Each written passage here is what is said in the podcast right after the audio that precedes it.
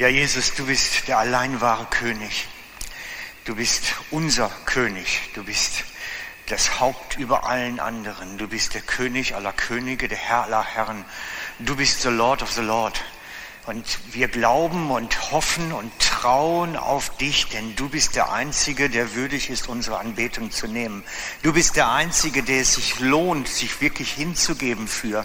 Herr, wir preisen dich, deine Macht und Stärke, deine Größe, deine Herrlichkeit, wie sie unter uns ist. Wir danken dir dafür, dass wir deine Kinder sein dürfen und jetzt mit dir verbunden sein dürfen. Darum rede heute Morgen zu unseren Herzen, zu unserer Seele. Rede heute Morgen, Herr, und berühre uns ganz tief in uns. Amen.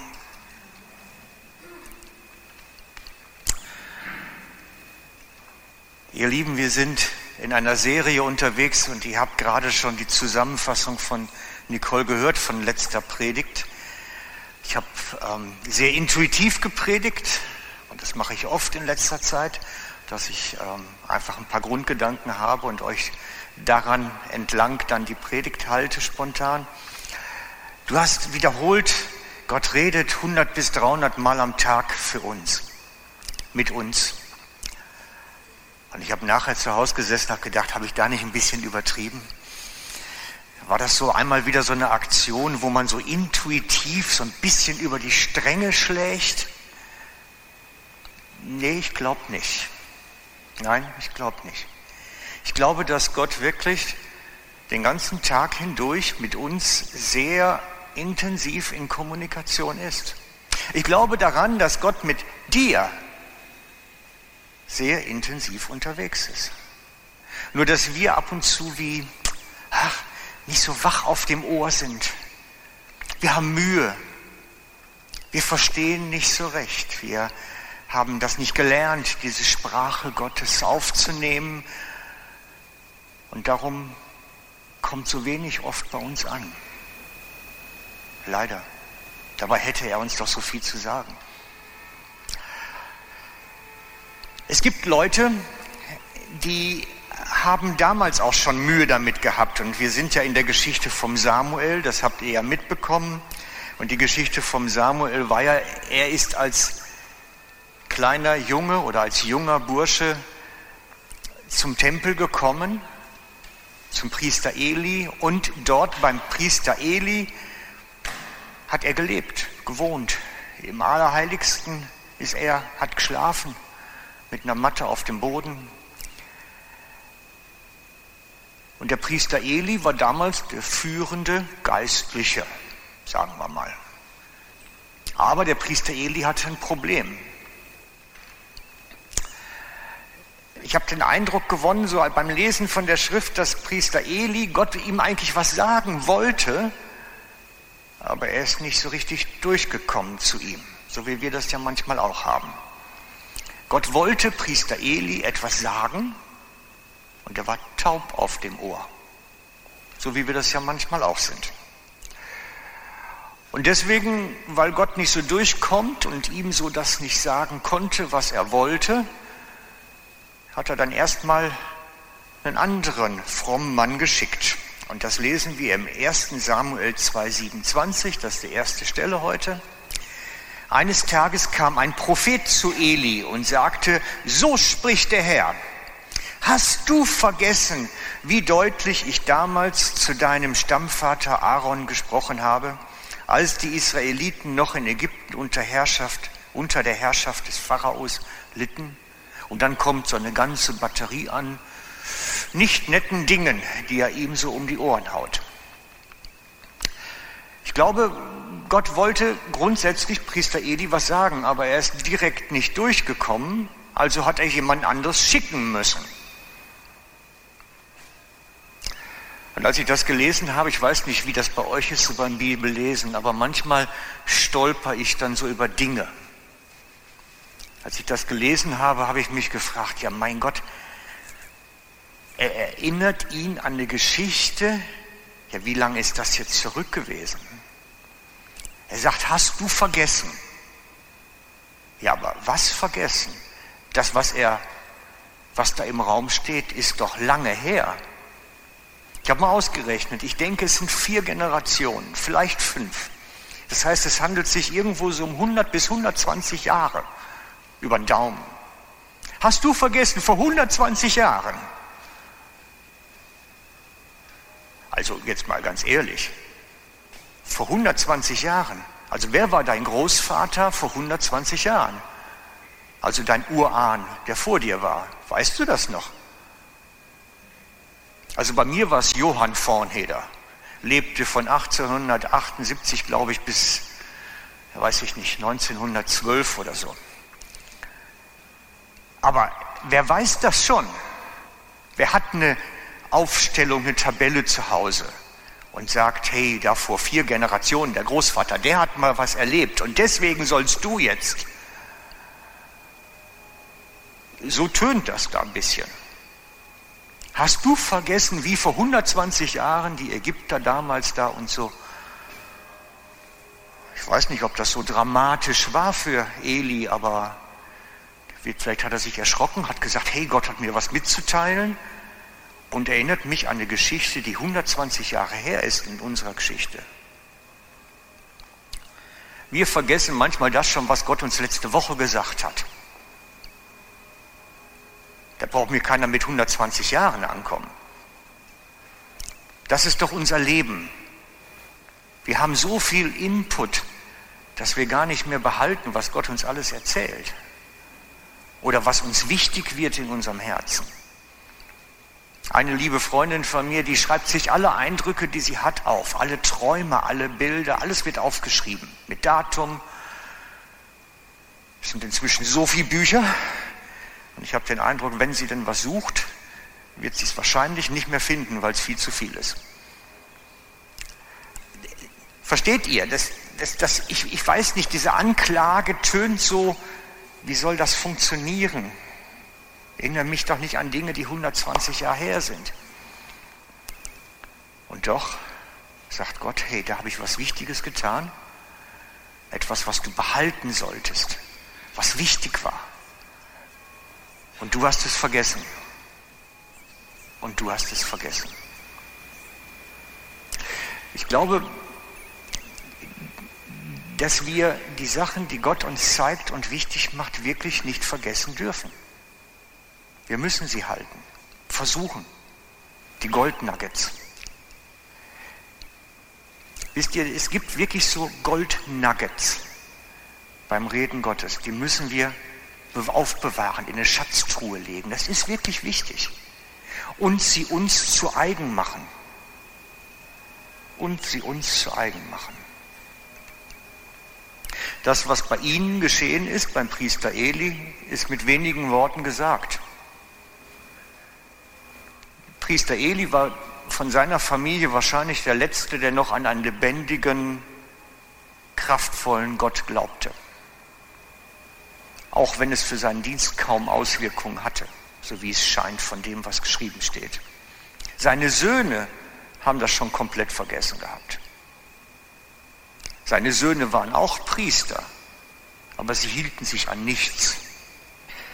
Sie nahmen sich einfach alles, was sie meinten, was sie nehmen konnten.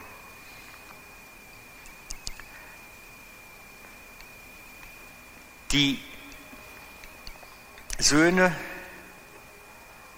betrieben alles das, was man nicht tun sollte.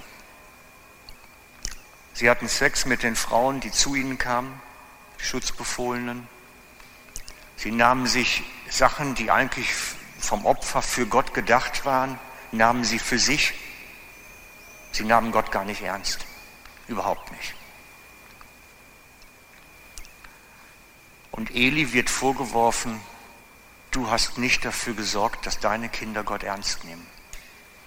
Das war der Vorwurf, der im Raum steht. Und jeder Vater hört das natürlich auch so mit seinem Ohr dann natürlich. Habe ich meinen Kindern beigebracht, Gott ernst zu nehmen? Auf die rechte Art und Weise? Ich kann es nicht beantworten. Ich kann es auch nicht für euch sagen. Aber das, was dort passierte, war, dass Gott ihm eine Anklage macht. Du nimmst Gott nicht mehr ernst und deine Kinder auch nicht. Und deswegen kommt jetzt so ein Prophet zu Eli und redet Gottes Worte zu ihm. Was passiert damit? Was macht Eli jetzt damit? Nichts. Das ist das, was die Schrift sagt. Nichts. Es passiert nichts danach. Er hört dies und das war's. Und weil Gott nicht durchgekommen ist mit seiner Botschaft offensichtlich und das keine Auswirkungen hat, schickt er dann nachher den Knaben Samuel zum Eli mit eigentlich der gleichen Anklage im Kern. Er schickt nachher den Samuel hin und lässt den nochmal die gleiche Geschichte wiederholen. Das steht dann im 1. Samuel 3, 16 bis 18. Doch Samuel rief ihn zu sich, mein Junge, was hat Gott dir gesagt? wollte er wissen. Du musst mir alles genau berichten. Gott soll dich schwer strafen, wenn du mir auch nur ein Wort verheimlichst. Da erzählte Samuel ihm alles, ohne etwas zu verschweigen. Es ist der Herr, sagte Eli drauf. Er soll tun, was er für richtig hält. Hey, Potz. Das heißt, die Anklage kommt wieder. Gott sagt ihm, hey, ihr macht da einen Riesenseich eigentlich und du bringst es nicht in Ordnung. Du hättest den Auftrag, das in Ordnung zu bringen. Und Samuel äh, und, und, und Eli jetzt daraufhin, der Herr tue, was ihm gefalle. Nichts. Im Prinzip macht er nichts. Er sagt, ich beuge mich unter das, was kommt. Das wäre nicht sein Job gewesen. Sein Job wäre gewesen, für Ordnung zu sorgen. Als Familienvorstand für seine Söhne oder eben als Leiter der geistliche Leiter des Volkes. Er hätte den Auftrag gehabt, das in Ordnung zu bringen. Stattdessen steht er da und sagt, mir geschehe, wie der Herr will. Wisst ihr, nirgendwo steht drin, und wenn du nicht umkehrst, wirst du. Das steht da nicht bei. Steht einfach nur die Ankündigung, du wirst die Folgen zu tragen haben.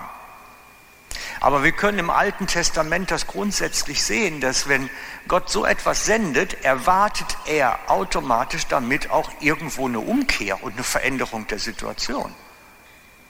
Wenn so etwas kommt, erwartet Gott, dass, du, dass er da was daraus macht, dass er das ändert.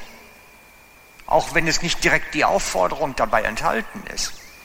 Denkt nur mal an die Geschichte, die ihr alle kennt, David und Bathseba.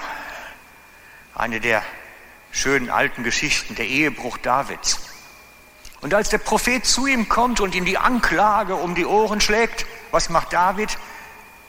Geht auf die Knie, tut Buße, verändert seine Haltung, will die Sache in Ordnung bringen und Gott sagt, okay, jetzt verändere ich daraufhin das Urteil für dich, weil er bereit war, die Sache anzugehen, er, weil er initiativ wurde. Eli wird nicht initiativ auf die Anklage hin. Genauso passiv wie er seine Söhne den Unsinn machen lässt, geht er jetzt da auch mit um. Null Initiative. Darum ist es wichtig, wenn, wenn Gott zu uns redet, erwartet er eine Reaktion. Das ist die Grundsatzbotschaft heute. Wenn Gott mit uns redet, erwartet er Reaktion. Völlig egal, was es ist. Wenn Gott dir zeigt, hey, das ist nicht gut in deinem Leben, dann ist das nicht eine Tatsachenbeschrieb, sondern dann ist das die Aufforderung, was dran zu ändern. Und wenn er sagt, hey, du solltest vielleicht mal, dann ist das die Aufforderung, was zu ändern. Gott möchte mit uns unterwegs sein. Er redet mit uns, damit Leben gelingt und Dinge wieder in Ordnung kommen. Ich habe euch das aufgezeigt, bewusst jetzt aus der Geschichte, auch vom Samuel und vom Eli, weil man an diesem, an diesem ganzen Geschichtsverlauf sehen kann, welch ein Desaster das gibt, wenn Gott redet und nichts gemacht wird. Wenn nichts umgesetzt wird, wenn davon nichts ankommt. Es ist ein Desaster. nicht nur für ihn Eli nachher gewesen, sondern für seine Kinder, für das ganze Volk eigentlich. Durch sein Nichtstun ist wirklich ein großes Unglück über alle gekommen. Und ich glaube manchmal, Gott redet zu uns, so wie ich am Anfang gesagt habe, 100, 300 Mal. Ich weiß nicht, wie oft er mit dir redet, ganz oft. Aber es hat den Zweck, dich ein Stück weit auch zu leiten, zu führen, einen Weg gehen zu lassen, der Veränderung, der Anpassung, deinen Charakter zu formen, dein Leben zu formen. Und ich kann mich da reinbegeben oder ich kann es sein lassen.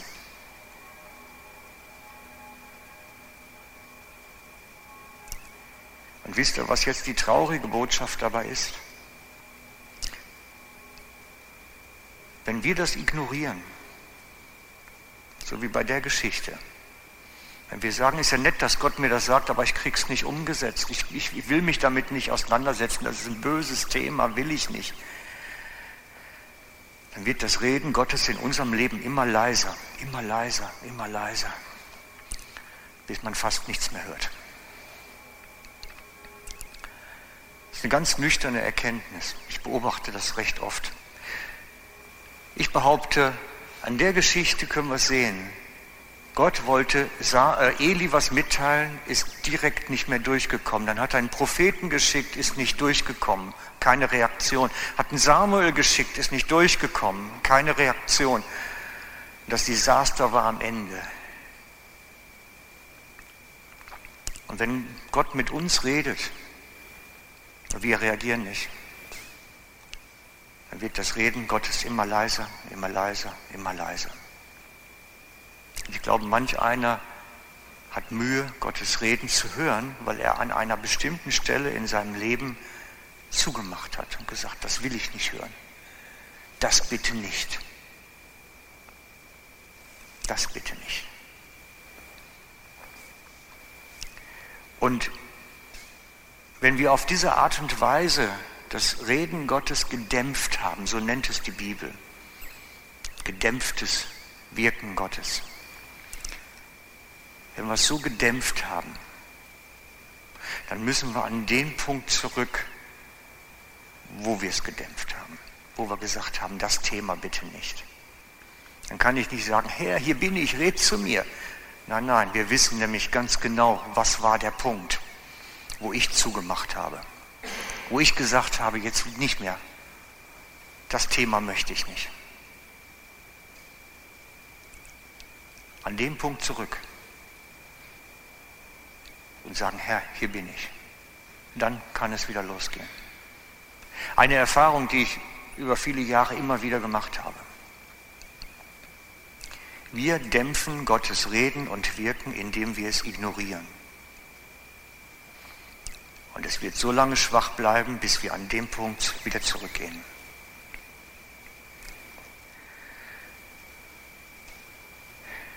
Was machen wir jetzt damit? Ne? Was machen wir jetzt damit? Ich weiß nicht, wo du stehst. Aber vielleicht sollte so diese Frage im Herzen, im Raum bleiben, könnte mehr Wirken Gottes in meinem Leben sein und wo habe ich es gedämpft? Wo habe ich, wo habe ich irgendwo gesagt, zugemacht, das will ich nicht. Falsches Thema, falsche Zeit, was auch immer.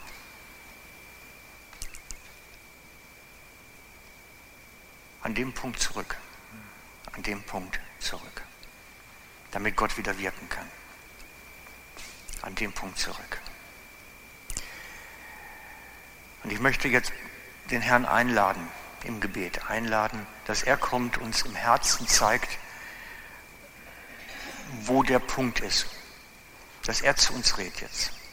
Ich möchte mit euch beten wirklich, dass wir den Gott einladen, rede zu uns, wo wir zugemacht haben und wo dein Wirken eigentlich viel größer sein sollte. Rede zu uns. Und ihr dürft gerne mitbeten, auch laut. Lasst uns das wirklich als Gebetszeit haben. Ihr könnt das selber formulieren, ihr könnt das selber frei beten, ihr könnt in Sprachen beten. Wir haben Freiheit. Wir haben Freiheit. Lasst uns beten. Jesus, und wir laden dich ein. Komme du durch deinen Heiligen Geist jetzt heute Morgen und schau du in unsere Herzen hinein. Wir laden dich ein, komme du mit deiner Kraft und mit deiner Offenbarung und rede uns in unser Herz hinein, dass wir wissen, wo wir stehen, wo wir deine Kraft vielleicht irgendwo abgedrückt haben oder gedämpft haben in uns.